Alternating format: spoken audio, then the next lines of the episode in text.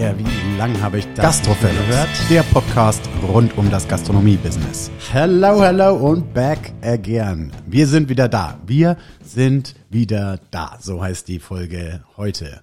Ganz schön lange her, dass äh, die letzte Folge hier über äh, Spotify und Konsorten ausgestrahlt wurde. Ja, willkommen zurück. Schön, dass, dass auch wieder ein paar sich ähm, die Zeit nehmen, hier reinzuhören. Ähm, ich habe heute ganz, zwei ganz besondere Gäste hier im Studio, die ich euch gleich vorstellen will. Aber vorher noch ganz kurz eine kleine Entschuldigung, ein kleines Sorry. Warum hat es eigentlich so lange gedauert, bis die, äh, bis die jetzige Folge wieder rauskommt? Ähm, ja, es begab sich, es gab dieses hässliche C-Wort, ähm, was jeder kennt und was natürlich Thema der heutigen Sendung auch sein wird. Ähm, und die Folgen davon, ähm, glücklicherweise durften wir im Frühsommer in den Restart in unserer Branche. Also alles wieder aufmachen. Äh, wir haben kein Personal oder nahezu keines, weil uns ganz viele Leute weggelaufen sind. Alle Leute haben unbändige Lust, in die Gastro zu rennen. Also was bedeutet das? Äh, Schürze an, losrennen und das jeden Tag. Es war wirklich fulminant nach einer kurzen Anlaufphase. Der Juni, Juli, auch der Anfang August, brutales Business in der ganzen Branche, hat uns alle völlig überfordert, hat die Gäste in ihrer Geduld an alle Grenzen gebracht, uns an unsere Leistungsfähigkeitsgrenzen. So, ich selber habe mir überlegt, ja, äh, habe ich jetzt Zeit, Muße, Lust und und überhaupt passenden den Kopf frei, um eine Podcast-Folge zu machen. Und wenn ich denn mal ein, eine eine Muße gefunden habe und Kollegen meiner Branche oder den verwandten Branchen angefragt habe, hey, habt ihr Zeit und Lust? Ich mache hier einen Podcast, wollt ihr Gäste sein? Äh, yo, Digi ganz gern, aber halt erst im Herbst.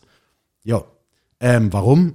Keiner hatte Zeit, keiner hatte einen Kopf, alle haben sich nur auf ihr Business konzentriert und alle waren sehr, sehr, sehr dankbar darum. So, das ist der, der, der Hauptgrund natürlich. Irgendwann durften wir selber auch noch mal ein paar Tage durchschnaufen, ein bisschen in den Urlaub fahren, was man Gott sei Dank nur wieder kann. Ähm, alles natürlich unter einem gewissen Vorbehalt, aber die Zeichen stehen, schauen ja ganz gut aus. So, wir steigen dann natürlich ein. Was bedeutet es? Wir sind wieder da im wahrsten Sinne des Wortes äh, im Podcast. Wir sind wieder da in unserer Branche. Und auch wir sind wieder da. Es ist so eine Art Reunion hier mit meinen beiden wunderbaren Gästen, die ich euch jetzt vorstellen möchte.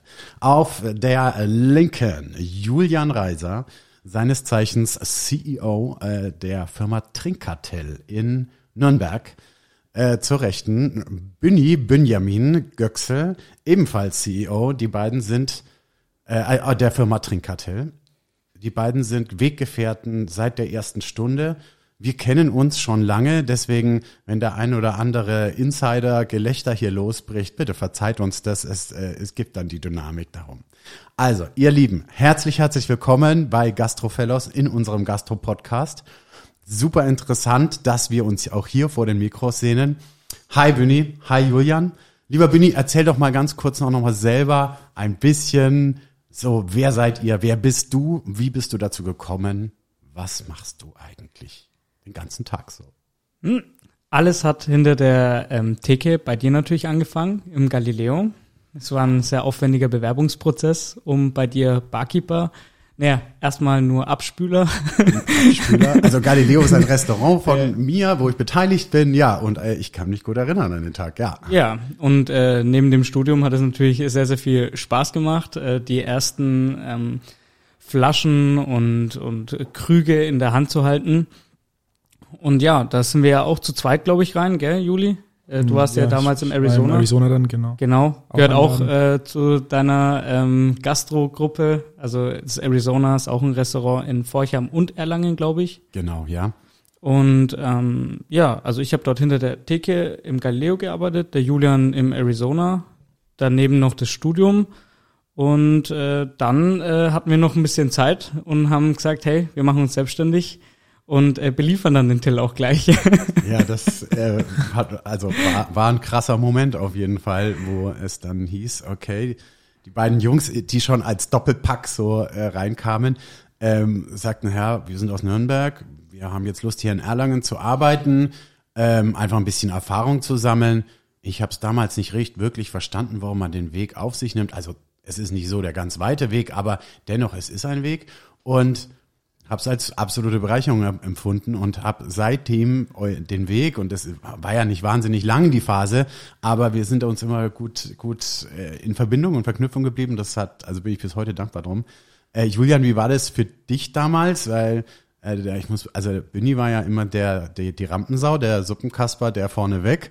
Warst du dann immer schon und bist du auch heute noch bei euch im Unternehmen derjenige, der so ein bisschen also ein bisschen überlegter handelt oder wie, wie nein, nein, äh, aber wie, wie ist das für dich, wie ist deine Position heute und wie war sie damals? Also grundsätzlich glaube ich, ähm, dass es einfach immer grundsätzlich Gegensätze braucht irgendwo. Ne? Und das, so wie du es jetzt auch gerade beschrieben hast, äh, Büni natürlich absolute Rampensau. Also man, man, man, man kennt, man kennt seine Abende, wenn er, wenn, also da ja, ist er immer im Mittelpunkt bisschen, aber auf die Art, auf eine natürliche Art, das ist natürlich super.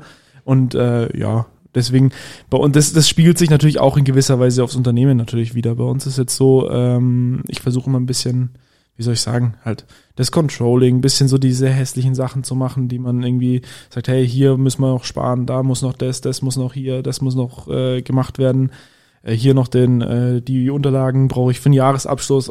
Solche, solche Aufgaben, die einfach dann gewisserweise. so sexy. Naja, es geht so mittel, ne? und äh, genau, und das war, ja gut, ich weiß nicht, ob das früher auch schon so war. Was ähm, hast du an, während du den Jahresabschluss vorbereitest? Meistens ein Hemd. Spaß. Machst dich hübsch. Also ich will ganz kurz noch äh, euch da draußen abholen. Was ist eigentlich Trinkkartell und über welchen unter unter welche über welches Unternehmen reden wir denn hier? Ähm, Büni und Julian äh, haben ihr Studium ziemlich smart durchgezogen und haben sich danach selbstständig gemacht. Und zwar mit dem besten und größten Fokus, den man eigentlich haben kann. Das heißt, es gab zwar viele kleine, schlenkere, aber der große Vision war immer da. Das habe ich auch immer bewundert. Ihr seid in die Branche der Getränkelieferanten, Getränkeindustrie eingestiegen und seid jetzt ein Big Player, ich würde mal sagen, unter den Top 2 der Stadt Nürnberg und der ganzen Region ähm, in Sachen Gastronomie, Getränkelieferant ähm, mit einem unglaublich großen Sortiment. Erzählt mal ein bisschen über euer Unternehmen. Wie steht ihr gerade da, jetzt aktuell? Wie seid ihr gewachsen und wie, wie lang hat das gedauert? Wie ist da so der Werdegang und wie, ja, erzählt mal ein bisschen. Ja, gut, ähm, jetzt eine Rangfolge zu sagen, ist, ist, ist wahrscheinlich ein bisschen schwierig, weil jetzt nach Corona sowieso irgendwie die Karten komplett neu gemischt sind. Ähm, wir machen das, was wir machen, machen wir gerne. Es macht auch Spaß. Wir wollen schön, ich sage jetzt mal, äh, Wein, Spirituose, ein bisschen was Besonderes. Wir wollen einfach mal besondere Sachen verkaufen. Wir wollen mit Leuten zusammenarbeiten, die wir mögen. Das ist so das, was wir machen. Und genau. Äh, jetzt klar, so eine Krise, wenn man sich überlegt, gut, wir haben es parallel zum Studium das Ganze angefangen. Ähm, man, man buttert da irgendwie fünf Nebenjobs mit rein, konstant, unter anderem natürlich auch äh, in einem Galileo oder einem Arizona bei dir. Äh, und natürlich das Trinkgeld. Da wurde das Kapital, das Startkapital Safe, gesammelt. Ja, also, mit also was heißt, naja, was, naja, was, was heißt Startkapital? Halt einfach, das war ja immer Reinvest, Reinvest, Reinvest. Ja. Also uns, also wie gesagt, uns gab's ja, ähm, das vielleicht, das ist, jetzt können wir eigentlich auch mal äh, mal eine, was erklären von früher. Also, weil du jetzt gesagt hast, du, du weißt gar nicht, warum wir überhaupt nach Erlangen gekommen sind. Ja. Ähm, das war eigentlich ganz einfach. Wir haben ja das parallel angefangen zum Studium und da gab es das für die Firma schon. Und wir haben halt festgestellt, okay, offensichtlich, wenn man Barkeeper ist, dann nimmt an die Nürnberger Gastronomie vielleicht nicht ganz so ernst als, als, als, als Getränkepartner und daher haben wir gesagt, okay, wir brauchen irgendwie einen Job und müssen das finanzieren können und dann sind wir nach Erlangen gegangen. Ah, ein Jahr also fast jahrzehntelanges Mysterium ist geklärt. ich habe nachgeforscht. Was haben die Jungs für verbrannte Erde Gar in Nürnberg hinterlassen? Gar nicht. Keiner, ey, die sind super, die sind voll cool. Die machen Big Business. Okay, also danke fürs Aufklären. endlich. Nee, und jetzt weiß, ist, wie gesagt, nach, nach, also dann ist es natürlich auch, äh, das gibt dem Ganzen äh, eine ganz andere Emotionalität, sage ich jetzt mal. Ja. Wenn man halt wirklich äh, seine ganzen, eigentlich, eigentlich alles, was man erwirtschaftet, seine ganzen Ressourcen, das Taschengeld, alles, was auch immer, äh, wieder in ein Projekt reinsteckt und am Ende des Tages dann, gut, dann hast du irgendwann nach, äh, gut, ich glaube, wir haben 2015 haben wir angefangen und äh, 2019 hast du dann dein, dein erstes Mal, wo du sagst, okay, wow, Break-Even, geil, jetzt sind wir, jetzt, jetzt taugt und dann kommt er nach zwei Monaten, äh, oder beziehungsweise ist ja eigentlich schon im Januar, Februar 2020 ging es ja schon ein bisschen los, dann kommt dann ein Lockdown, das macht natürlich was mit dir. Oh ja. Und äh, weißt du, dann, dann, dann ist es so, dann ist es ein, ist es ein Up, dann bist du irgendwie im ganz intensiven Tief, wo man sich eigentlich nur gegenseitig irgendwie rausholen kann. Und einfach durch, durch, also wir haben dann angefangen, also es war um meinen Geburtstag rum. An meinem Geburtstag sind wir dann bei Wind und Wetter am 21. März sind wir dann, ähm, haben wir Flyer in, in Wohngebieten verteilt. Den Ja. ganzen Tag bei Wind und Wetter. Einfach, dass wir sagen, okay, wenn uns das zerlegt, dann haben wir zumindest alles gemacht, was wir hätten tun können. Mhm. Weil ich meine, Gastronomie kauft halt nichts. Im Gegenteil. Also Ihr seid ja 100% Gastrolieferant, das heißt, die Auftragslage Ja. lag bei null. Null. null, absolut Komplett null. Wow. Ja, wir hatten ja auch äh, wirklich keine Kanzleien oder irgendwie irgendwas anderes. War da schon klar, dass auch Vater Staat dem Zuliefer äh, in der Nee, Industrie. Nee, das helfen war ja das Hauptproblem. Also deshalb kam da ja auch so ein 100% äh, Involvement äh, von uns äh, in Form, dass wir da wirklich versucht haben zu tun, also auch wenn es wirklich so Basic-Sachen sind wie Flyer austeilen, wir haben halt wirklich acht Stunden zum Teil Flyer ausgeteilt mit irgendwie 50 Leuten gefühlt. Ne? Also da haben, haben wir wirklich gesagt, okay, ähm, das hat jetzt nicht so den äh, gewünschten Erfolg gebracht. Ähm, was wäre jetzt der nächste Step? Also wir haben uns da wirklich die Köpfe eigentlich, dann haben wir gesagt, okay, vielleicht ein Webshop. Ne? Also irgendwie Okay. den Endkunden abholen. Okay, ihr seid also direkt auf den, Ja. wolltet Mineralwasserkästen genau, nach Hause ganz. Ja sechsten. Stock liefern. Also das hat ja in dem Fall zwei Vorteile. Also A, ähm, oder erstens, äh, die Leute gehen weniger raus. Ja. Da dadurch ähm, haben wir zumindest äh, für das Thema, ich glaube, das C-Wort ist verboten heute, oder? Ja, ja, es gehört zu unserer Ja, also- Vergangenheit. Lass uns noch kurz drüber reden. Ja, also das, das hat auf jeden Fall zumindest für die Ansteckungsrate und so weiter halt auf jeden Fall, zumindest haben wir unseren Beitrag äh, dazu ähm, gebracht. Indem ihr Sachen geliefert hat. Klar, Habt, ja. ne, und auch äh, Corona-konform, kontaktlose Bezahlung und, und, und. Ähm, da hatten wir auch äh, einen sehr motivierte Mitarbeiter, die da wirklich penibelst, also wirklich desinfiziert, Handschuhe, Mundschutz. Das, Ja, das äh, haben wir ja selber am Anfang noch gemacht. Also Ja. wir waren ja, waren ja alle Mitarbeiter auf Null gesetzt. Also ja, und dann, stimmt. dann haben wir es irgendwie alle, äh, alles irgendwie selber gemacht und ja. Und das war natürlich dann auch, wo wir gesagt haben, okay, immerhin, immerhin machen wir was. Und dann ging es, zwei Monate war, glaube ich, der Lockdown, oder? Ja. Nee, ähm, am 27. Mai war es, glaube ich, ging es dann wieder weiter. Also haben wir gut, Ja. haben wir halben März, April und zwei, also zweieinhalb Monate. Und äh, genau, und dann ging es natürlich wieder, wieder los, bisschen schleppend dann. Ja. Und da hat man aber dann das Gefühl gehabt, okay, gut, jetzt, jetzt kommt's nicht mehr. Jetzt, also Jetzt- sind ja, wir durch, sind das. Thema ist durch, wir haben, haben wir es geschafft, alles klar. Und äh, genau, und dann scha- schöpft man natürlich wieder neue Hoffnung. Ja, und dann, dann, dann kommt halt äh, der nächste Lockdown. Ne? Und das macht auch wieder was mit dir. Wir haben dann, wir haben dann ähm, versucht, okay, wir müssen antizyklisch äh, vorgehen. Wir haben ähm, im, im Sommer letzten Jahres haben wir einen Getränkefachgroßhändler äh, aus der Region auch noch mit übernommen. Ähm, und die waren fokussiert und spezialisiert auf äh, Firmen, also als, als also Gewerbekunden, also eine Kanzlei, ein, ein Büro, eine, eine Zahnarztpraxis etc. Ja. Und, und die haben ja weitergearbeitet. Ja. Und das hat dann am Ende des Tages auch dazu geführt, dass wir jetzt im zweiten Lockdown dann auch eben nicht komplett auf Null runtergegangen sind. Okay, hattet also Ja. aber ein kleines Geschäft. Wir reden dann Ja. nicht von den großen Anteilen. Nein, ne? nein, nein. In Ordnung, okay. Ja, was macht es mit einem? Du sagst es, es macht etwas mit einem. Aber wie ist es, wenn man dann im langen Lockdown sitzt? Sieben Monate lang hat die, fast sieben Monate lang hat die Gastronomie keinen Zapfhahn bewegt, keine Flasche geöffnet, kein gar nichts. Glaubt man noch an seine eigene Vision? Ihr seid ja Jungunternehmer, eigentlich noch völlig in der, in der Wachstumsphase, junge Phase des Unternehmens. Wie alt seid ihr genau?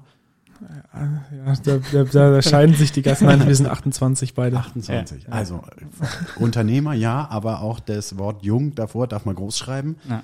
Ähm, Danke. Da steht keiner daneben und sagt, Jungs, wir schaffen das schon, bleibt cool, alles Steuer äh, festhalten und durch durch den Sturm. Was passiert da im Kopf mit einem? Wann, wie lange glaubt man noch an seine Vision und wann steht, schaut man sich in die Augen und sagt, komm, schmeiß mal hin.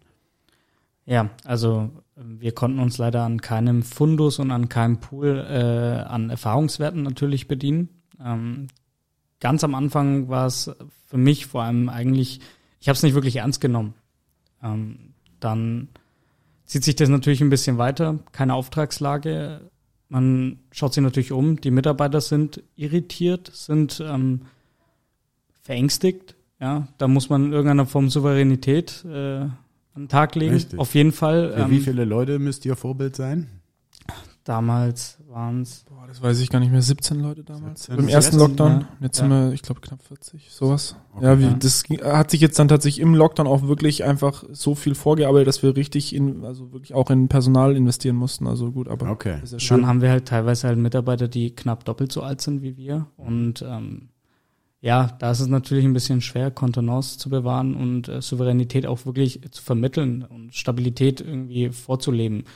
Ähm, beim ersten Lockdown, sage ich jetzt einmal, war das administrativische Runterfahren und dann wieder hochfahren wirklich sehr kräftezerrend. Also da muss man auf seine eigene Geduld, auf seine eigenen, ja, Disziplin eigentlich letztendlich sich ähm, bewahren. Und letztendlich muss ich auch sagen, ich glaube, ich hätte es ohne Julian nicht so durchziehen können. Also das war schon wirklich ultra schwierig. Also für mich als Person muss ich sagen, habe ich sehr, sehr viel äh, aus dem vor allem ersten Lockdown mitgenommen. Ähm, und würde auch sagen, eigentlich, äh, wir, wir sind als Team auch ziemlich über uns hinausgewachsen. Ähm, und da nehme ich aber jetzt wirklich auch alle mit rein. Also Sachen, die im ersten Lockdown katastrophal waren, waren im zweiten Lockdown dann schon wesentlich routinierter. Ähm, das hat uns auch als Team viel stabiler gemacht, hat uns gefestigt. Ähm, glaube, jetzt stehen wir halt so gut da, wie wir halt eigentlich noch nie standen. Also vom, vom, vom Kern, also vom Team. Und das ist eigentlich schon ein cooles, cooles Gefühl, wenn man sagt, hey, wir haben zusammen eigentlich so die Krise auch wirklich geschafft und haben uns gegenseitig hochgezogen. Und das, das macht dann schon einen eigentlich stolz, obwohl es halt ein unglücklicher Moment oder eine, eine Krise letztendlich ist. Ne? Ja, ja, ich habe hier jetzt noch so was äh, aus der Klamottenkiste der alten Sprichwörter. In jeder Krise eine Chance. Ja. Im wahrsten Sinne des Wortes. Also, wir sind wieder da. Wie war für euch der, die Restart-Phase, als dann im, mit, ab Mitte Juni die äh, Aufträge im Minutentakt wieder eingekommen, reingekommen sind? Alle Gastronomen müssen ihre Lager Das war- Da gibt es eigentlich nur einen Satz. Das, was wir alles aufgebaut haben, bitte jetzt nicht kaputt machen. Also die, die Leistung muss auf jeden Fall auf die Straße. Das war, das war Weil pervers. Also das kein war Verständnis auf normal. keiner Seite, ne? Also kein Mensch hat irgendwas verstanden. Also wir ja auch nicht. Unsere Zulieferanten haben hier geblutet. Also jetzt, keine Ahnung, muss man ja keine Namen nennen, aber so banalste Produkte waren einfach nicht auf unserem Hof. Also weil der Zulieferant sie einfach nicht hatte. Also die Ja. Produkte waren nicht parat und dann musst du dich halt rechtfertigen für Sachen. Ich meine, wir können jetzt nicht mal schnell eine Cola herstellen oder so halt. Also, ist schwierig ohne Abfüllanlage. Ja. Nee, das war, das war wirklich, das war wirklich herausfordernd, wenn man sich überlegt, äh, diese, diese Kette, diese, diese, diese wirklich diese Zuliefererkette, also vom Gastronomen über uns bis zum Her äh, Großhändler, bis zum Hersteller, wie auch immer. Es war ja bei allen sieben Monate Pause. Richtig. Und wenn man sich überlegt, dass komplette Gastroprodukte, ich, ich, keine Ahnung, äh, Sachen mit kurzen MHDs, also die, die, die hat man ja nicht dann im, im Oktober des Vorjahres produziert und hat gesagt, oh, alles klar, dann verkaufe ich die jetzt die nächsten zwei Jahre ab, sondern nein, das sind halt ein halbes Jahr MHD oder irgendwie sowas. Das hast du dann nicht mehr. Und, und Ja. dann, dann hast du aber das Problem, dass in der Gastronomie eben auch noch Ware steht, die eben mit diesem MAD ist. Und du hast als Zulieferer hast du mehrere Probleme. Du hast, du hast die Hersteller, die teilweise nicht liefern können, was sich bis tatsächlich heute bei manchen noch durchzieht. Wow. Ähm, dann hast du, dann hast du die, das Team oder allgemein äh, Leute in der Firma, die einfach vielleicht auch ein bisschen aus der Übung tatsächlich, also das gibt's dieses Phänomen, dass sie aus der Übung sind und dementsprechend vielleicht manche Sachen nicht nicht mehr vielleicht wissen, wie es ging oder auf blöd, ne? Äh, und dann hast du natürlich noch, äh, ja, dann hast du natürlich auch noch die Problematik, dass wenn du dann vor Ort bist, naja, dann ist halt der Fahrer nicht eine halbe Stunde vor Ort, sondern er ist halt eineinhalb Stunden vor Ort, weil aus dem Keller halt noch ungefähr äh, zwei Paletten abgelaufene Ware rausgefischt werden müssen. Und das sind alles, das sind alles so Faktoren, die haben das Ganze total, total erschwert.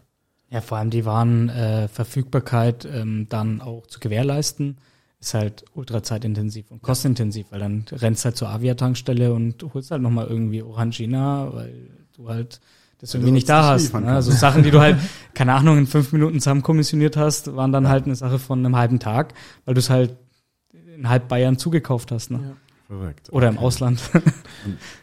Und wie ist der, wie ist die aktuelle? Kommen wir zu, zu, zum heutigen Tag. Wie, um den Kreis zu schließen, wie steht ihr denn jetzt momentan da? Habt ihr es schon geschafft? Seid ihr schon wieder da? Seid ihr da, wo ihr sein wollt? Also da, wo wir sein wollen, auf gar keinen Fall. Also weil ähm, das, da fehlen einfach noch zu viele, Teilbereiche aus der Branche, die noch geschlossen sind oder die einfach nicht so arbeiten können, wie sie wollen. Sei es jetzt eine Diskothek oder einfach wirklich diese, diese klassischen Nachtbars, die einfach, die einfach auch einen riesen, riesen Faktor bei unserer Kundenstruktur eben spielen. Ja. Und ähm, aber wir, wir stehen tatsächlich von der Infrastruktur, die wir haben, glaube ich, standen wir nie besser da. Und, und das, das hat das natürlich auch irgendwo, weil du es vorher angesprochen hast, eine Chance hast, eben in äh, das, die Gastronomie als Chance eben, äh, diese Krise als Chance sehen. Ähm, du, du kannst natürlich einfach auch in den, in den Monaten dich einfach auch um eine Infrastruktur kümmern und die aufbauen. Und dann hast du quasi eine Infrastruktur aufgebaut, die halt, keine Ahnung was, die halt 180 Kunden, 200 Kunden am Tag schaffen oder sonst irgendwas. Oder auch mehr. Also fährst halt nur 10, aber du, du hast die Basis geschaffen. Ja. Und, und das ist, glaube ich, das, was wir, was wir vielleicht ganz gut gemacht haben in der Zeit. Und deswegen stehen wir eigentlich ganz. Wir haben in der Ja. Krise eigentlich mehr gearbeitet als sonst. Ja, absolut. Also wir Mehr haben gelernt am Ende, oder? und äh, die meiste Zeit wirklich in die internen Prozesse reingesteckt. Also wir haben von internen Prozessen und vom, von der Personalstruktur, von, vom Warenwirtschaftssystem und so weiter, standen wir, glaube ich, noch nie besser da. Also ihr habt nie den Glauben verloren, kamt nie auf die Idee zu sagen, ey, da steht jetzt so viel Wein rum, keiner will ihn haben, wir sind verzweifelt, passt zusammen, lass uns trinken und das ist, das bleibt. Ihr habt, seid auf Kurs geblieben. Ja, also ich glaube, wenn war immer nur einer kurz vorm Verzweifeln, hat der andere ihn halt wieder rausgezogen. Und das, das war auch, glaube ich, das, was. Ah, das ist schön. Das ist schon. Nee, aber das muss man schon sagen. Ja, also dazu muss man sagen, ihr seid nicht nur Geschäftspartner, ihr seid auch Freunde oder umgekehrt, ihr seid Freunde und Geschäftspartner. Irgendwie ist es so, ja, Ja, das das ist ganz cool. Jeder hat auch seine Rolle ähm, Ja, im Unternehmen. Ihr seid ein bisschen wie, wie, wie ein altes Ehepaar in gewisser Beziehung. Macht richtig Spaß. junges Ehepaar. Junges. Nein, in dem Fall, ja. Beziehung ist ja schon lang. Seit wann kennt ihr euch? Siebte, achte Klasse, keine Ahnung. Ich glaube achte Klasse, äh, die, die achte war es, glaube ich. Achte? Also Die bei mir war es 8E. das zweite Mal. 8E. 8E. E, äh, Ja, also für die, sei- ich betreibe selber Gastronomie im operativen Sinne oder eben nur in der Form von Beratung. Ich coache Gastronomen und Wie war es bei euch eigentlich? Also jetzt mal ohne Spaß. Wie war es für einen Gastronom? Ich habe eigentlich, weißt du, von dir habe ich das noch gar nicht gehört. oh, dazu komme ich gleich. Da bin ich jetzt mal gespannt, weil das ist ja nochmal ganz anderes Niveau, weil ihr seid ja, keine Ahnung, ihr seid ja riesig. Naja, wir sind eigentlich nicht Es ist so keine kleine Würstelbude. Es ist keine. Keine- ihr macht keine nicht nur Pommes. Aber was ich erstmal sagen wollte, ist, man macht sich gar keine Gedanken über die Zulieferer. So wie du sagst, so, ja, wie Orangina ist nicht lieferbar. Was ist denn das für ein Saftladen? muss Ja, dazu sagen, Orangina war lieferbar. Wollte bloß sagen. Okay, als Beispiel. Aber man macht sich ja keine Gedanken über diese ganzen Zulieferdinger. Jeder hat seine eigenen Probleme im Fokus. Und genau so, und das ist eigentlich was, worauf ich noch ganz kurz mal eingehen wollte, bevor ich hier äh, mal kurz äh, erzähle, wie das bei uns in den Betrieben war. Der Mitarbeiter, der macht sich ja auch relativ wenig Gedanken darüber, wie geht's gerade der Firma, weil der ist auch erstmal sein eigener bester Freund. Und erst im zweiten Step macht er sich über seinen Zulieferer in Form von Geld, nämlich sprich Ja. den Brötchengeber Gedanken. Er sagt, ja, äh, ich kann ja nichts dafür. Ja. So, wo bleibt mein Geld? Ähm, oder wo bleibt meine, meine Arbeit? Wo bleiben meine Gratifikationen in der Gastronomie? Wo bleiben meine Nachtzuschläge? Da gibt's keine mehr. Ja. Ist ja logisch. Wo bleibt mein Trinkgeld? Gibt's nicht mehr. Keine Gäste da, keine Late-Night-Arbeit. Ein bisschen furchtbare äh, Lieferservice-Geschichten, die wirtschaftlich alle keinen Sinn machten. Ja. Ähm, das ist alles. Wie war das bei euch bei den Mitarbeitern und äh, wie hat sich das jetzt verwandelt? Wie habt ihr denn vor allen Dingen diese Restart-Phase geschafft, die Leute nach sieben Monaten mehr oder minder, ja, äh, nennen wir es mal halbwegs süßes Nichtstun, hin zu Vollpowerleistungen coachen können? Ja, ähm, fangen wir mal allgemein an. Ich glaube, man muss sich damit anfreunden, dass ähm, so ziemlich in der Arbeitswelt alles relativ rational ist. Also wenn man sich damit erstmal abgefunden hat, ist, glaube ich, ähm, da mit, mit dem Gedanken zu handeln, macht es einen auch wesentlich einfacher. Ähm, wir selber haben von Tag eins aus ähm, schon sehr, sehr viel bei uns ins, ins HR äh, reingesteckt ähm, und, und haben dann mega Fokus drauf. Also das fängt damit an, ähm, dass wir es ja auch vorgelebt haben. Also es ist ja nicht so, dass wir im weißen Hemd äh, gesagt haben, so jetzt machen wir einen Getränkehandel auf und let's go und äh, du fährst jetzt für uns aus, sondern wir haben ja die ersten drei Jahre alles selber gemacht. Punkt. Leute, wenn mir Ja. irgendwas ausgeht und Ja. am Samstagabend ankommt, super Ja. bei. Nee, aber, aber da, da war es ja wirklich so, dass wir wirklich alles auch konstant selber gemacht haben, weil wir halt auch wirklich dieses Puffer uns auf, äh, aufbereiten wollten oder erarbeiten wollten. Ja, ähm, ja klar, jetzt machen wir es immer noch. Äh, klar, ähm, größtenteils muss man halt einfach sagen, ähm, können wir halt äh, einzelne Prozesse halt auch wirklich gut ähm, bewerten und, und da halt auch mitreden, weil wir diese Prozesse halt selber auch leben. Ja. Also es ist ja nicht so, dass wir da gar keine Ahnung von haben und sagen, ja, hey, ähm, wie ist es denn eigentlich, ähm, diese Treppe jetzt runterzufahren mit der Sackkarre? Okay. Ja, also Arbeitsbedingungen und, und das Arbeitsleid habt ihr auch an eigenen Körper erfahren. Ja, bis heute. Seid so, klar. dass das, das Beispiel und Vorbild auch für die Mitarbeiter. Genau. Sagen, so wenn, wenn zumindest die, zu sein, ja. Wenn die Jungs das machen, dann kann ich das auch machen. Ohne Na klar. Also jeder wusste immer, dass egal was ist, man kann im Worst Case, egal wie stressig es jetzt im Juni beispielsweise war, im Worst Case, Böni und ich kommissionieren auch bis nachts um drei oder um vier Uhr durch und sind um sechs Uhr wieder da. Also, und das ja. wussten sie und das haben sie auch live miterlebt. Also teilweise wurden wir gefragt, ob wir daheim waren. Also wow. deswegen, einfach um eben natürlich auch am Ende des Tages diese, diese, diese, ich sage jetzt mal, diese Probleme, die mit dem Restart eben kamen, weil es kam auf einen Schlag alles, ähm, einfach abzufedern irgendwo. Mhm. Weil wir ja. wollten halt das nicht an unseren Kunden weitergeben. Wir haben gesagt, okay, gut, wenn jetzt unser Lieferant ein bisschen Schwierigkeiten macht, Lieferzeit, keine Ahnung, wir haben einen Lieferanten, der, der hat halt, der, da haben wir normalerweise Next Day garantiert. Ja. Also immer am nächsten Tag ist die Ware da. Okay. So, ne, der hat im Moment Lieferzeiten circa zwei bis drei Wochen. So, und das, und, und das wollten wir halt nicht weitergeben. Also wir wollten nicht zum Gastronomen sagen, jo, du machst zwar am Freitag auf, ja, schön für dich, eine Woche später kriegst du erst deine Ware. Ja. Das geht ja nicht. Also, also ihr habt gepuffert, ihr wart Vorbild, ihr habt wahnsinnig viel Energie reingesteckt und so jetzt kann euch eigentlich ja. nichts mehr passieren. Ja. Jetzt habt ihr jede Prüfung schon erfahren. Im ja, also ich glaube nicht jede Prüfung, also da kommen bestimmt noch einige spannende Geschichten, aber im Endeffekt, im Endeffekt haben wir versucht einfach zumindest durch Fleiß und vielleicht auch durch mal ein bisschen Unvernunft, da man sich einfach in jede Arbeit stürzt, äh, ja, zumindest auch ein bisschen was abzufangen und vielleicht auch die Mitarbeiter nicht gleich, gleich wieder in eine, in eine, in eine Lage zu bringen, wo sie sagen, okay, wow, so anstrengend habe ich es jetzt nicht in Erinnerung. Ne? Ja, man muss halt auch sagen, also die, vor allem jetzt halt in, in der Zeit, was du jetzt meinst, wo wir halt bis nachts um drei Uhr kommissioniert haben, da muss man halt sagen, haben wir ja aktiv wirklich diese Floskel, was ja irgendwie jedes, ich sage jetzt mal Startup, junge Unternehmen versucht so zu leben, äh, wir sind ein Team, wir leben flache Hierarchien. Ne? Das, das sagt ja irgendwie jeder, aber in dem Fall haben wir es ja wirklich aktiv angewandt. Also das ist halt bei uns einfach wirklich so. Und das wow. siehst du dann halt ähm, wirklich, ja, bei uns jetzt zwar am eigenen Leib wirklich 20 Kilo abgenommen. 20 Kilo hat der Juli wirklich abgenommen. Schaut aber hervorragend aus. Schaut ja? gut aus, muss ich dir wirklich Kompliment. Jetzt mal. Also, fleißig, sympathisch, Vollgas. Ihr habt also wirklich, auch wenn man diese Hintergrundstory hört, äh, Hut ab vor euch, das ist richtig toll, das zu hören. Wir sind aktuell gerade kurz vor den Bundestagswahlen. Ähm, Sonntag ist es soweit. Ähm, deswegen mal kurzer Schwenk aufs Aktuelle. Da gibt's ein heißes Thema, ähm, was ja rundherum diskutiert wird. Und da wird diskutiert über einen Mindestlohn von 12 Euro. Mich würde interessieren, was sagt ihr dazu? Jetzt nicht nur in eurer Branche als Zulieferer der Gastronomie, sondern auch in der Gastronomiebranche. Ihr bekommt ja mit, was da passiert.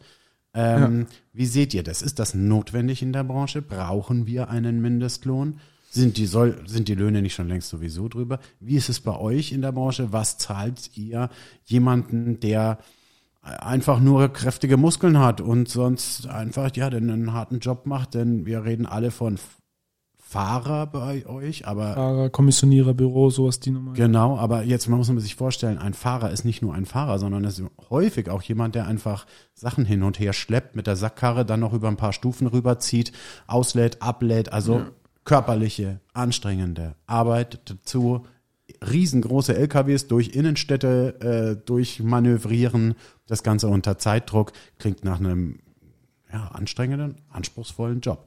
Was sagt ihr zum Thema Mindestlohn? Ist das für euch ein Thema und was ratet ihr auch den, den Wettbewerbern? Wie sollte man denn, wie sollte man denn Mitarbeiter fair entlohnen? Da kann nur der Büni was dazu sagen, weil ich habe keine Ahnung, was die Leute bei uns verdienen. Ähm, ja, ähm, bleiben wir mal bei der Gastro. Mhm. Da muss ich sagen, kann man halt jetzt aus äh, zwei Seiten argumentieren. Ich bin definitiv dafür, dass man die Löhne anhebt, muss ich ganz klar sagen. So, jetzt werden natürlich einige äh, Gastronomen äh, äh, aufhorchen. Äh, jetzt muss ich ganz gewählte Worte äh, verwenden. Aber ähm, wenn der Endverbraucher auch bereit wäre, einfach zu sagen, hey, ich gehe nicht in die Gastro, um zu sparen, ja, und äh, pfeifen wir jetzt ein Bier für drei Euro rein, sondern halt einfach für als Beispiel fünf Euro, weil es halt einfach ein tolles Erlebnis war, ein mega Ambiente. die Servicekraft hat richtig viel Spaß gehabt beim Bedienen. Der Barkeeper hat das Bier hervorragend eingeschenkt mit einer tollen Schaumkrone in einem perfekten Glas. Ähm, es läuft super Musik. Ne? Ähm, und man das halt eher wirklich als Erlebnis sieht und weniger sagt, hey, äh, beim Nachbarn kostet es jetzt aber bloß drei Euro. Dann hätte man eigentlich so äh, die Situation, wo ich sage, es wäre perfekt für alle. Ne? Ähm, das wäre auf jeden Fall mal so ein Argument, wo ich sage, okay, Löhne auf jeden Fall erhöhen. Auf der anderen Seite verstehe ich das natürlich auch, wenn, wenn man halt äh, Vollzeitkräfte hat, die in irgendeiner Form ein, ein vierstelliges äh, Bruttogehalt beziehen und dafür halt auch 40 Stunden aufwärts äh, sehr flexibel ähm, arbeiten müssen und dann halt eine Aushilfe äh, kommt und, äh, keine Ahnung, 12 Euro die Stunde verdient, ähm, relativ unflexibel sein muss, sagt, hey, ich kann bloß donnerstags, ich kann bloß freitags von 16 bis 20 Uhr und dann bin ich wieder weg. Okay, das war jetzt relativ unrealistisch, aber du verstehst, was ich meine. Ja, ja, dann okay. kann das halt im Team natürlich auch ein bisschen eine Disbalance auf jeden Fall bilden und am Schluss ist der einzige Leidtragende natürlich der Arbeitgeber, ne, in dem Fall der Gastronom. Also ich finde, man kann in beide Seiten verargumentieren. Wir hier in Franken haben es eh, glaube ich, ein bisschen schwieriger mit, mit der Preisniveaustabilität. Sei jetzt einfach mal, weil äh, wir halt eine ultra hohe Dichte, also vor allem jetzt hier Nürnberg, Erlangen, haben wir halt eine ultra hohe Dichte an Gastronomen, eng auf eng, ziemlich viele Konzepte, die sich auch überschneiden, ganz, ganz viel fließende Übergänge, also einfaches Beispiel Sushi-Restaurants. Also ich, ich will gar nicht wissen, wie, wie was da für Löhne äh, fließen müssen. Es geht ja gar nicht anders, äh, um äh, irgendwelche Sushi-Meister zu holen oder sonstiges. Ne? Ist ja einfach nur ein Wettbewerb. Das ist ein absolutes Lieblingsthema von mir. Ähm, ich bin ebenfalls, genauso wie du sagst, ein Vertreter davon, dass wir in der Gastronomie, gerade in der Gastronomie, bessere Löhne zahlen müssen. Warum? Ist genauso wie der ähm, Getränkelieferant, der sogenannte Fahrer, der noch viel mehr macht. Ein körperlich anstrengender Job, äh, physisch, psychisch anstrengend. Ähm, man muss wahnsinnige viele zwischenmenschliche Skills mitbringen. Man muss einen äh, Haufen arbeiten unter höchstem Zeitdruck, priorisieren nacheinander, alle saugut abarbeiten.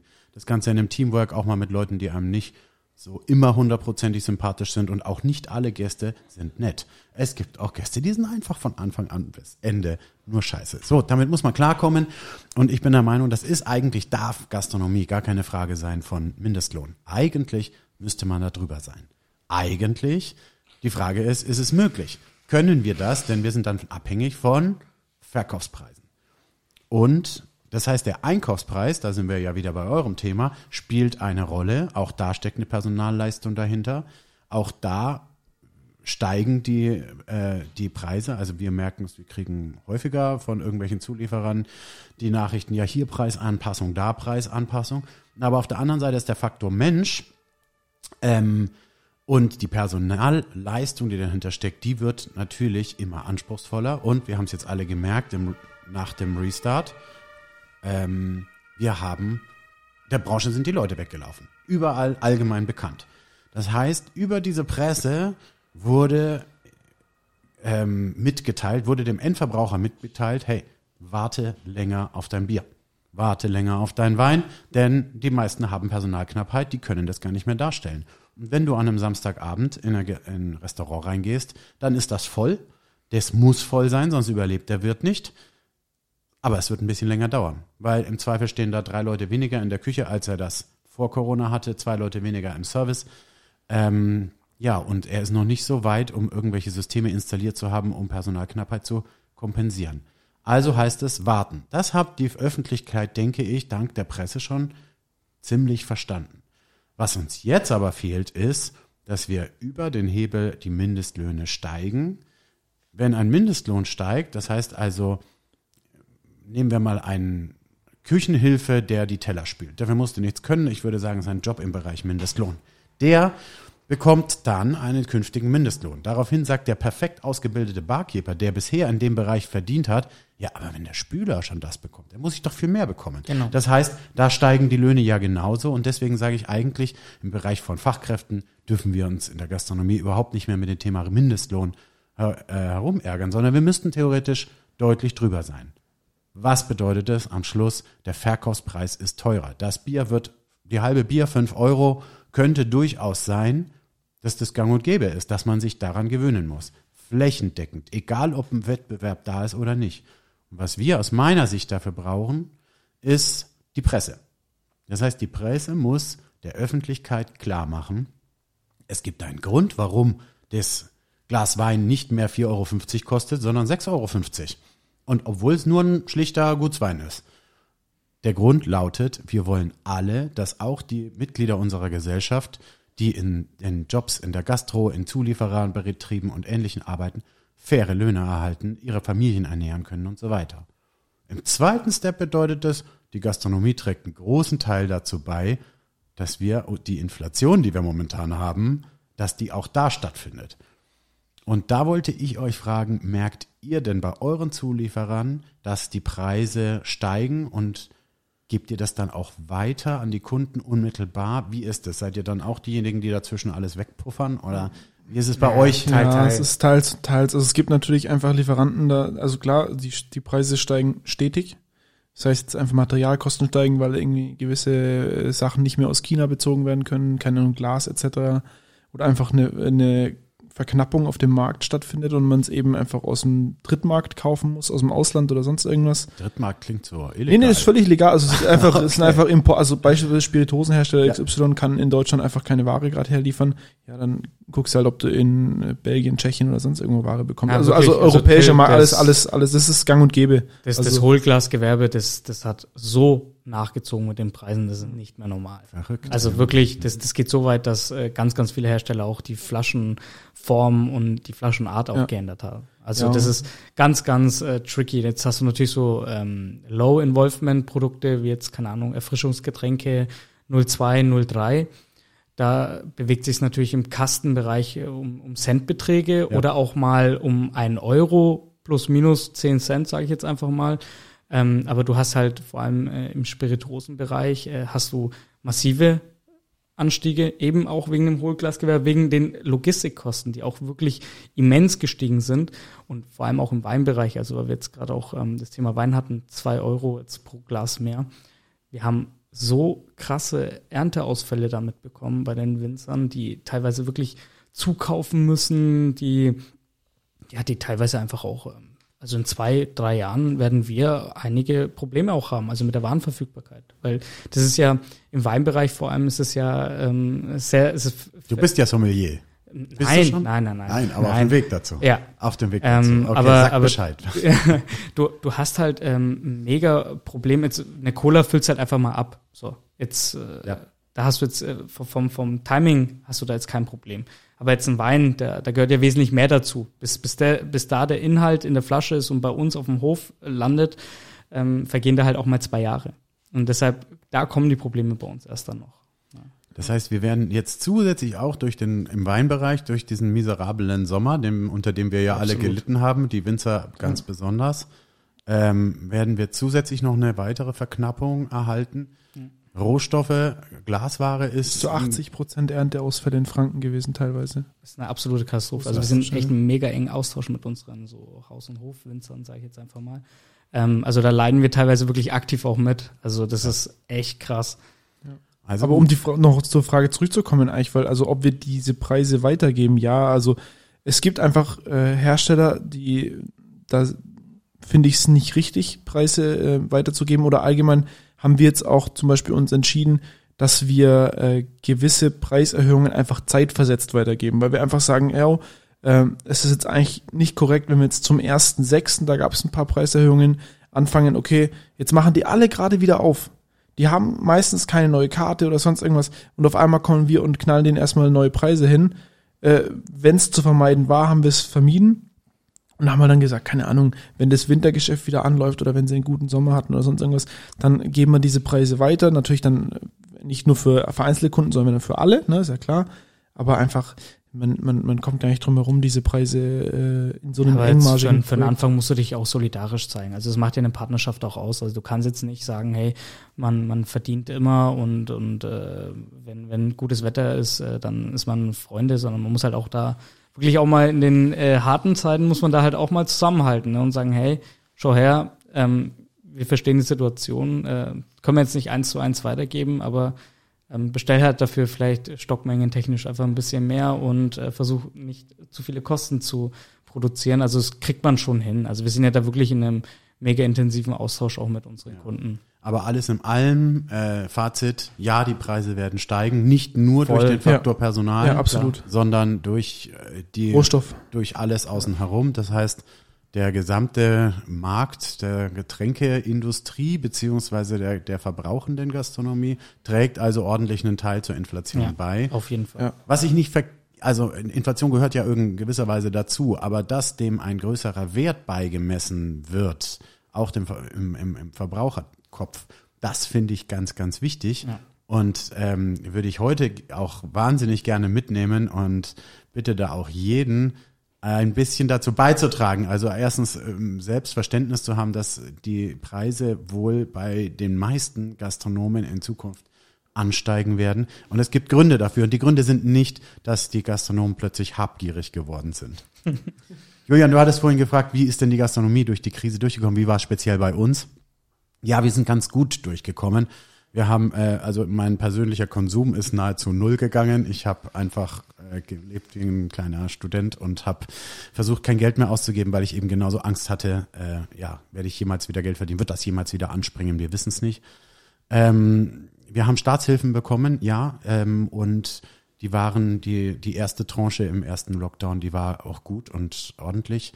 Ähm, den zweite Lockdown, die, also im, während des, im Lauf des zweiten Lockdowns jetzt im, bis zum Juni, wurde es dann schon wirklich eng finanziell. Also lange hätten wir das nicht mehr durchgehalten. Ähm, dann durften wir wieder aufmachen, aber Gott sei Dank haben wir Personal halten können mit einer ähnlichen Geschichte, wie das bei euch lief. Also viel mit Visionen aufrechterhalten, versuchen äh, immer zu motivieren, an sich selber zu arbeiten, intern zu arbeiten. Da ist bei uns ganz viel passiert und zwar im Bereich der Digitalisierung in der Gastronomie. Wir haben selber so ziemlich alles, was man nur digitalisieren kann in der Gastronomie, auch digitalisiert. Vom, also die Kasse so oder so, cloudbasiert, das Gäste-Reservierungstool, ein Gäste-Management-Tool, unsere Dienstpläne, äh, unsere Zeiterfassung, selbst unsere Hygiene, die altbekannten Putzlisten, inzwischen alles digital cloudbasiert ähm, mit ganz tollen Softwarelösungen, die wir jetzt und deren Implementierung wir auch anbieten im Rahmen unserer Beratungen, die wir machen. Mega. Also es ist eine wahnsinnig, äh, wahnsinnige Erleichterung, wenn man das alles implementiert hat, denn es spart auf gut Deutsch einen Haufen Personal, ähm, erhöht die Kontrolle, die man hat, immens. Also man muss nicht mehr jeden Tag drinstehen und gucken, hast du denn hinterm Herd auch geputzt? Zeig mal, sondern das macht ein digitales Tool für dich. Ähm, genauso wie, hast, warst du schon in der Pause? Hast du hier hinein Zigarette? Und, also, wer kennt das?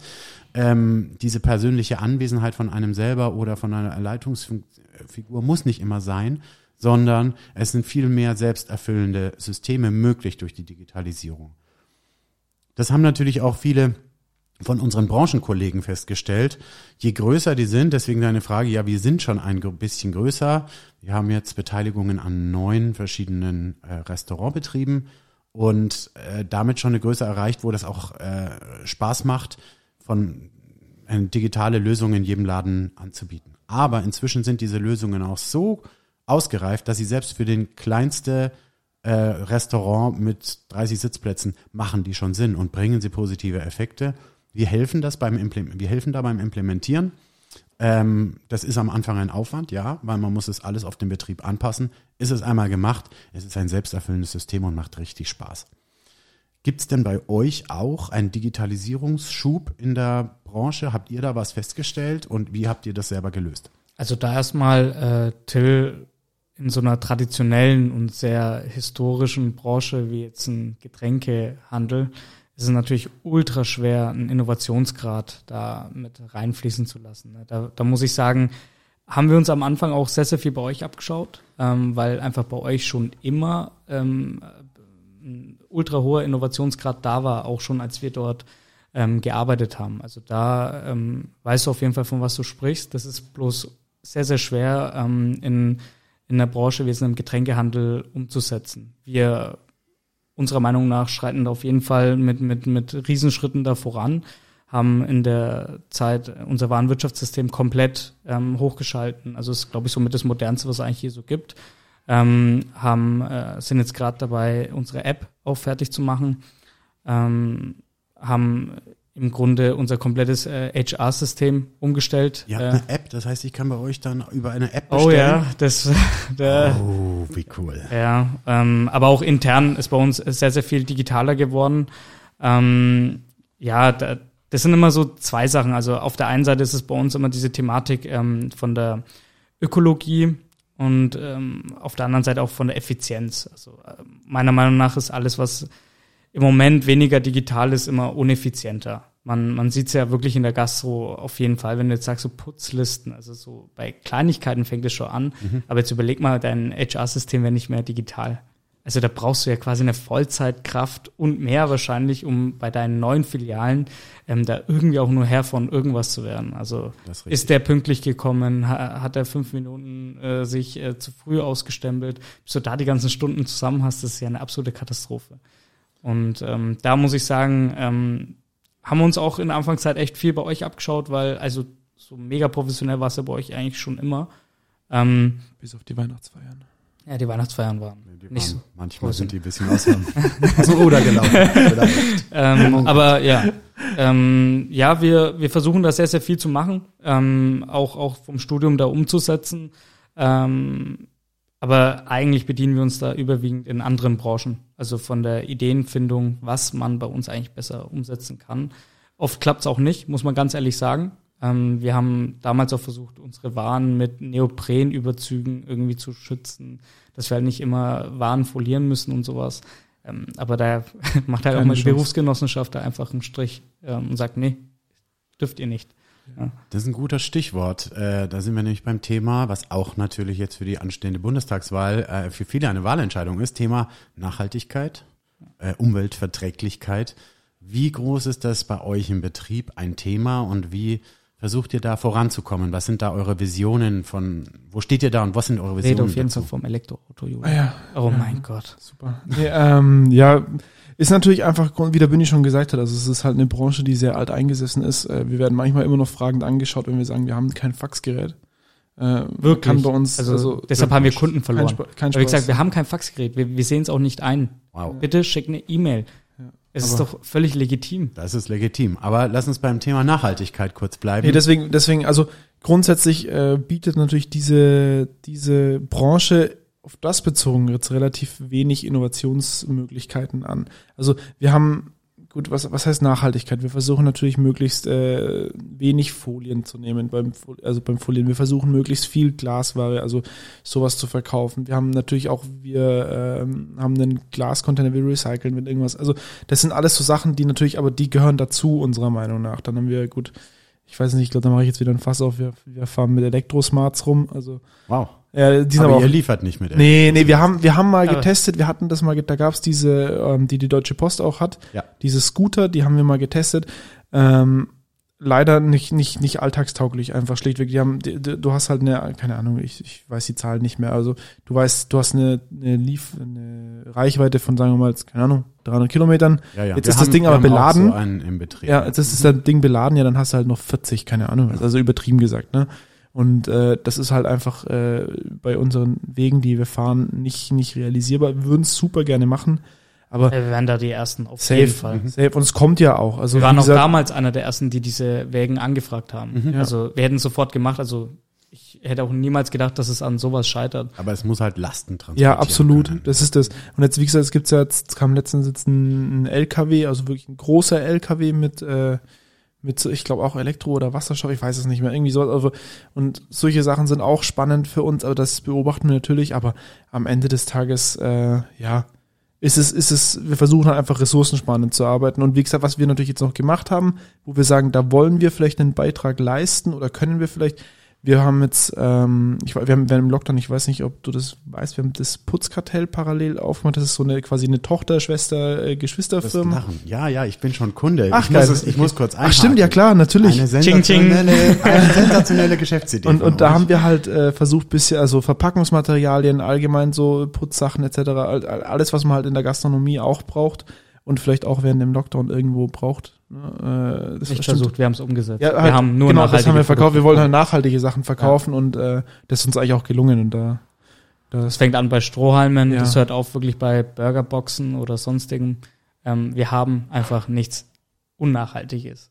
Ja, also da muss ich ganz kurz einhaken, weil ich fand das schon während dem Lockdown ganz großartig. Stimmt, ich glaube, das hat zu den Projekten gehört, die euch da auch Visionen und euch irgendwie auch mental über Wasser gehalten haben. Absolut. Äh, Putzkartell, also unschwer zu erkennen, der kleine Bruder von Trinkkartell, ähm, ja, liefert zusammen mit der Getränkebestellung eben auf Wunsch Strohhalme, Servietten, äh, Reinigungsmittelbedarf, alles vom Schwamm, Müllsack, äh, blaue ja. Rolle, äh, Sanitäranlagen in Form von Handseife, Handtuchspender, alles. Desinfektion, alles. Du kannst mit uns eine Bar öffnen. Ja, Punkt. Mehr nicht. Also im Sinne von brauchst nicht mehr Lieferanten. Ja.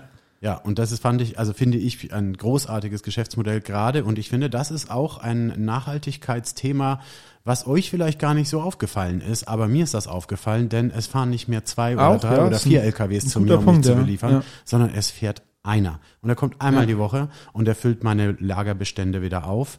Ähm, und ich bin persönlich dankbar um diesen Service, weil ich weiß, dass wir alle in unseren Köpfen gewisse Kapazitäten haben. Und wenn es dann heißt, ey, hast du den Nachfüllspender für deinen Toilettenduft schon organisiert? Oh, fuck, den habe ich vergessen. Ja, ich habe bei euch nicht nur den Service, dass ich die Getränkebestellung abliefern kann, sondern dann fragt die freundliche Dame am Telefon oder ich bekomme per E-Mail eine Rückfrage, hey, wie schaut's aus mit den Putzmitteln? Wie steht ihr da? Sollen wir was mitbringen? Ihr müsstet doch nach unserer Berechnung langsam wieder das Lager leer haben. Und das ist ein toller Service, eine tolle Kombination ähm, das ist nicht nur ein Wir sind wieder da, sondern wir sind wieder da 2.0. Uh, da, ja. gibt's, da gibt's auch was zum, bei den Sachen gibt's tatsächlich auch was zum Thema Digitalisierung. Das finde ich Da haben wir unser Innovationsfetisch wirklich oh, ausgelegt. Das ist geil. Also ja. da, wir haben ein System, also beziehungsweise wir verkaufen sowas und das die, äh, ich kann es nicht ganz so gut äh, erklären wie der Amma, der das bei uns mitmacht, äh, aber das ist ein, ein Seifenspender, mhm. der ist smart. Also der hat quasi eine, äh, ich weiß nicht, der kann riechen, kann, wie sehr es stinkt. Nee, pass auf. Der zeigt dir quasi, wie oft diese, äh, der benutzt wird auf einer App und dann siehst du zum Beispiel, keine Ahnung, hast du zum Beispiel in der Küche oder sonst was so ein Ding hängen oder, oder im Toilettenraum und dann siehst du, jo, also die Gäste waschen sich anscheinend nicht die Hände, keine Ahnung was, weil, weil, weil, weil du halt siehst, okay, der hat bloß zweimal äh, ja, ich, mach, ich mach's dir mal griffig, Till. Ja. Ähm, wie oft hattest du die Situation, dass ein Gast zu dir gekommen ist und gesagt hat, ey, die Seife ist leer? Ja, kommt Wie nervig vor. ist es von der Skala von 1 bis 10? Es kommt halt immer am Samstagabend solide um Viertel nach 8 vor. Eine, eine solide 8. Okay. ähm, wir haben äh, Sanitäranlagen, also da gehört wirklich Seifenspender, Handtuchpapier, Toilettenpapier, Duft, eigentlich wirklich alles, was, was du in diesen Sanitärräumen hast, dazu. Ähm, kriegst du auf dein Handy ganz smart den Füllstand oder die Blattanzahl. Ähm, und wann du es austauschen musst. Ja, der, also der kalkuliert ja auch ungefähr vor, so in zwei Tagen solltest du eigentlich den Duft zum Beispiel ähm, auswechseln. Und das ist halt mega cool, weil du sparst halt 100 Millionen nervige Gespräche, äh, wo du jetzt, keine Ahnung, eigentlich was Besseres zu tun hast, wo jetzt dann Gäste zu dir kommen und sagen, ey, das Handtuchpapier ist leer. Ja, ja, das ist ja auch natürlich ein, immer ein kleiner Minuspunkt. Gibt es halt statt fünf Google-Sterne nur noch vier, denn das Toilettenpapier war leer. Ist halt wirklich so. Ist ein Moment, ist ein Punkt, auf jeden Fall. Also tolle Lösung. Glückwunsch Danke. dazu. Das ist Smart 2.0, aber auch nochmal Glückwunsch zu diesem neuen Geschäftszweig, den ihr da eröffnet habt und der mhm. jetzt nach Corona natürlich und da ist die App auch fertig. Da, äh, kann da, man per App jetzt ja. auch schon bestellen. Ähm, weil da machen wir natürlich die Testphase. Wenn das gut läuft, wir lassen die Testphase jetzt noch ein bisschen laufen, dann wird es beim Trinkertell erst implementiert ja, und umgesetzt. Muss man ja überlegen, das sind ja etwas verschiedene Artikelanzahlen, deswegen müssen wir es erstmal ja. mit weniger Artikeln testen, bevor wir es dann mit unserem Komplettportfolio, was doch ein bisschen umfangreicher ist, ja. Testen. Also ihr Lieben, wir sind wieder da. Ich glaube, das konnten wir uns gegenseitig auch gerade ganz äh, yes. gut erzählen. Ich Glückwunsch zu euren Wir sind wieder da. Ich glaube, die Krise hat euch verstärkt und bestärkt. Ihr seid auf einem wahnsinnig tollen Weg. Unser Weg wird auch weitergehen mit Gastrofellows, aber auch und unserem Gastroberatung, aber natürlich auch mit unseren ähm, Restaurantbeteiligungen. Also wir haben auch, und das ist mit ein Grund, warum zwischendurch auch so wenig Zeit war, ein weiteres Restaurant in Erlangen aufgemacht, im Siemens Campus. Großes äh, Lokal äh, von der Kette, Fran äh, Franchise-Kette Burgerhard. Wir sind dort Franchise-Nehmer, äh, liefern auf 200 Innen- und 200 Außenplätzen Burger an den Platz. Ähm, das ist kein kleines Häuschen, sondern ist wirklich anspruchsvoll, was da auch passiert. Ein toller Start gewesen, mit also auch ein Grund, warum es nicht so ganz gut geklappt hat mit dem Podcasten. In Zukunft wieder häufiger an dieser Stelle. Lieber Bünni, lieber Julian, vielen Dank, dass ihr hier äh, in unserem kleinen Studio zu Gast wart. Habt ihr noch etwas, was ihr unseren Zuhörern, die jetzt echt schon lange durchgehalten haben, mitgeben wollt? Ein kleines, ein, ein kleines High Five zum Abschied raushauen. Äh, eigentlich, ehrlich gesagt, äh, fällt mir jetzt spontan nichts ein. Also ich wollte es aber vorher schon ansprechen. Ich würde ehrlich gesagt, auch wenn wir nicht mehr bei dir arbeiten, gerne wieder zur Weihnachtsfeier kommen. ehrlich ja, gesagt. Das also, kann ich mir vorstellen. Das wäre wär mir ein inneres äh, Anliegen. Das wäre sowas, was ich noch hätte. Und ansonsten, ja, ich freue mich, wenn man sich äh, in vielen Gastronomien wieder sieht und äh, ja, wenn wir das ganze äh, Thema Corona hinter uns lassen irgendwann. Büni, dein kurzer Ausblick. Glaubst du, wir werden nochmal in einen Lockdown reinfallen? Wird, wie, mit wie viel Optimismus gehst du in die Zukunft und wie viel Optimismus möchtest du unseren Hörern mitgeben? Ja, da hast du die richtige Person natürlich rausgeknöpft. Also ich bin ja immer so ein Optimismus äh, äh, Batzen. Ähm, also ich hoffe es natürlich nicht. Also ich kann mir es auch wirklich schwierig vorstellen, dass wir nochmal in einen Lockdown rutschen. Ähm, ich wünsche es mir vor allem nicht ähm, und äh, wünsche es auch unseren Zuhörern nicht und dir vor allem auch nicht. Ähm, deshalb, also ich würde die Wahrscheinlichkeit als sehr gering erhoffen, nicht einschätzen, weil sonst wäre ich, glaube ich, äh, ja, allwissend. Ähm, also mittlerweile kann man da, glaube ich, gar nichts mehr sagen.